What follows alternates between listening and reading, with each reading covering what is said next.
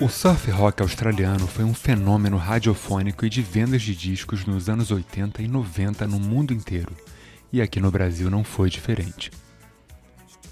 Sapato Nauru, calça de Bali, roupas da Quicksilver, todo esse aparato de moda acompanhado de Spy vs Spy, Rudo Gurus, Ganga Jung, Midnight Oil, Australian Crown e, claro, Man at Work tocando sem parar no rádio ou no seu Walkman se você tivesse um. Eu tinha.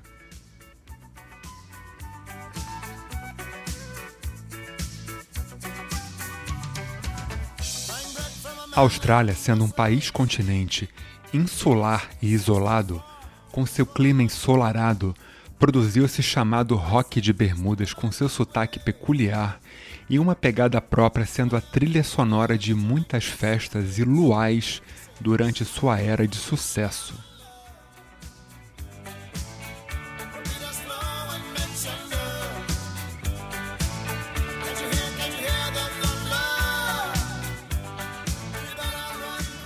De fundo a gente tem o Man at Work, que eu adoro, banda formada em Melbourne em 79 e que com essa música Down Under estourou no mundo inteiro em 1982 e fez essa canção se tornar um hino não oficial da Austrália, sendo tocada inclusive no fechamento dos Jogos Olímpicos de Sydney no ano 2000.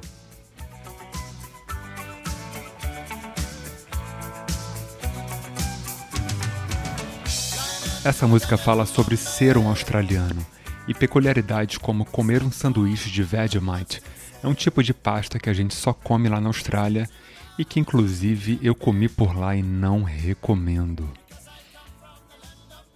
A banda acabou em 85 e durante sua curta duração emplacou vários hits e projetou essa vertente do rock australiano para o mundo.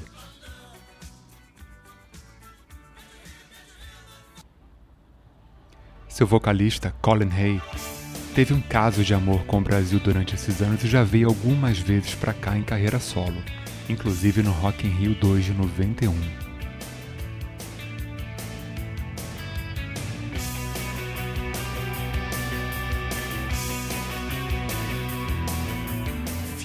E agora a gente vai de Midnight Oil, banda ativista e com forte pegada política que conquistou o mundo todo na mesma época que o Man at Work só que faz um rock consciente e de protesto.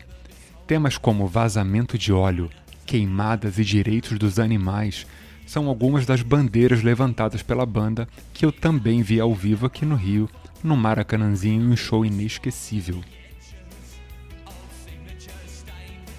Blue Sky Mine, Beds Are Burning, Forgotten Years que vocês ouvem agora são todos grandes hits e que valem a escuta.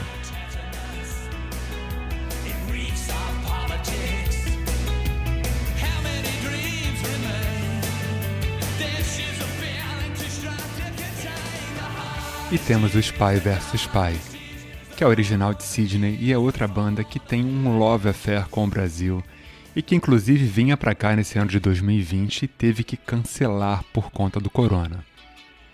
Clarity of Mind que ouvimos agora é a trilha de quem gostava de praia, andava de skate por puro prazer e não para fazer tipo como hoje em dia, parafinava o cabelo e sem levantar bandeiras já era vegetariano.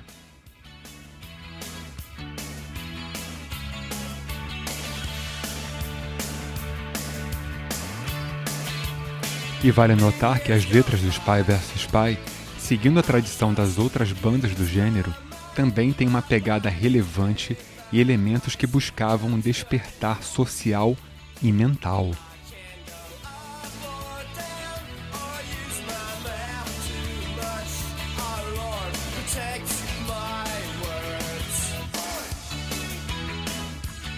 E esse foi mais um Por Trás da Música comigo, Léo da Flon. E você pode encontrar todos os episódios no Mordazes Cast, em todas as plataformas. E procura nossa playlist no Spotify, tá tudo lá. É isso aí. Até a próxima e a gente se vê. Indiquem, compartilhem, enfim, tudo aquilo que a gente sempre fala.